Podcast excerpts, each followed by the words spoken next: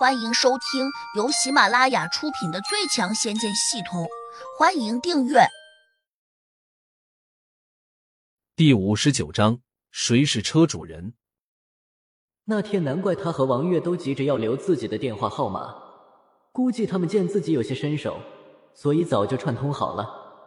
可是这个世界上，有些时候光靠拳头是解决不了问题的。你们只想借助我来打击他，难道你没有想过？他有可能报复我，只不过我不怕他报复罢了。但是你们这样做却是很不负责任的。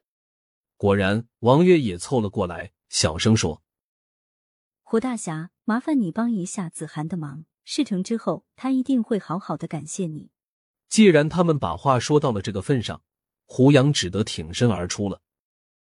我今天正好开了车出来，走，跟我回家。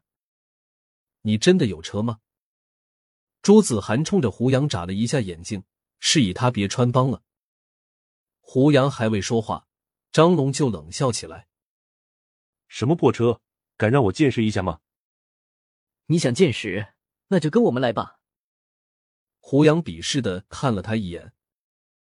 朱子涵小声说：“我们走吧，别理他。”他好像担心胡杨出丑似的。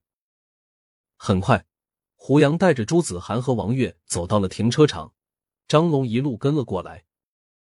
到了那里，胡杨放眼一看，居然没有看见自己的兰博基尼，不禁有些意外。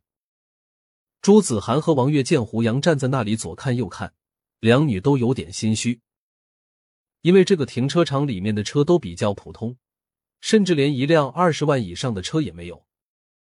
张龙扫了一眼。顿时露出了鄙视的神色。你的车是哪一辆啊？快指出来吧！胡杨皱了一下眉头说：“刚才就停在这里的，怎么不见了？”哈哈，我看你怎么装！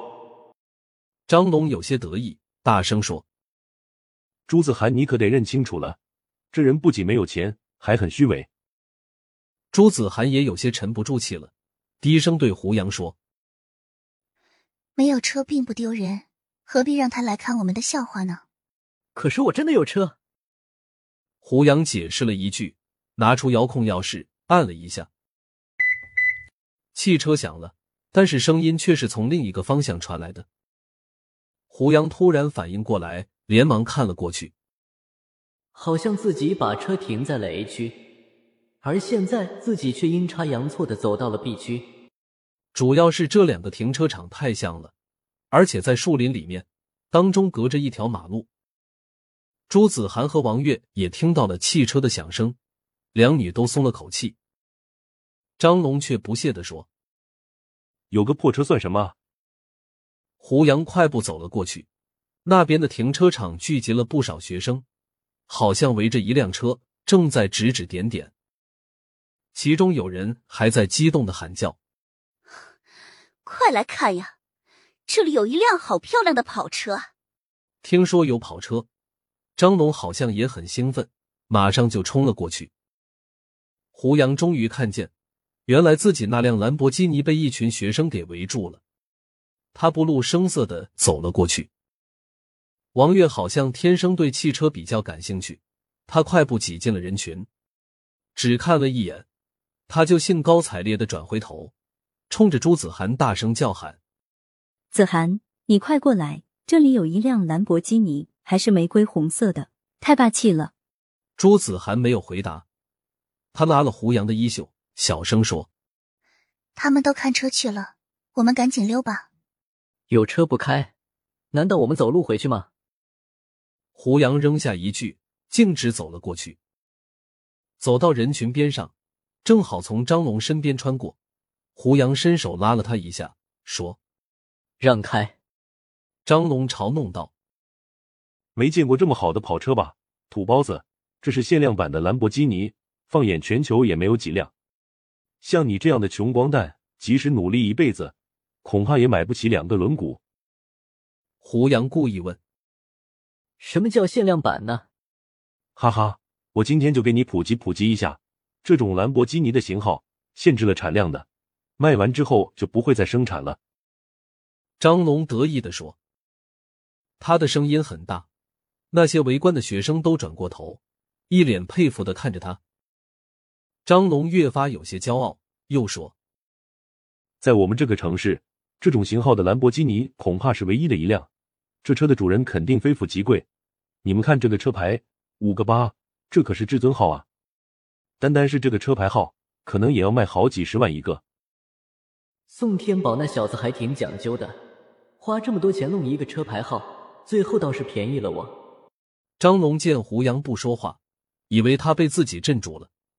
这下就更加来了精神，他鄙视的看了眼胡杨，转头就对朱子涵得意的笑道：“你信不信我认识这辆车的主人？”朱子涵撇了撇嘴，没有理他。胡杨冷道：“你肯定见过这车的主人，但你未必认识他。”张龙哈哈一笑说：“我和他还是朋友呢，你相信吗？”胡杨摇头说：“不信。”张龙哼了一声，拿出电话说：“我现在就给他打电话。”胡杨心里有些意外，暗想：莫非张龙认识宋天宝？旁边那些学生也来了兴趣，有人还好奇的问张龙：“这车的主人到底是谁呀？”张龙昂起头，神秘的说：“这车的主人是一个有头有脸的大哥，可厉害了，他只要跺一下脚。”海滨城也会抖三抖。那学生殷切的说：“这车好像是刚停进来的，说不定它的主人还在校园里面。你赶快给他打电话，让我们大家见识一下，他到底是何方神圣。”是啊，这车的主人肯定和这辆车一样非常帅，我好想看看他呀。一个女生泛着花痴似的说：“好。”我现在就给他打电话。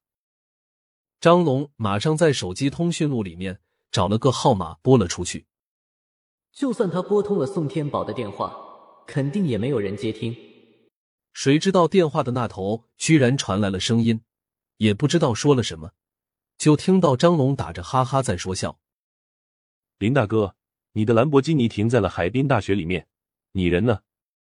我们这里可有不少你的粉丝，大家都想见见你。”你什么时候过来呀？什么？你现在没空，那只能让大家失望了。好的，好的，等哪天空了，大家一起吃个饭。哈哈，就这样说定了。本集已播讲完毕，请订阅专辑，下集精彩继续。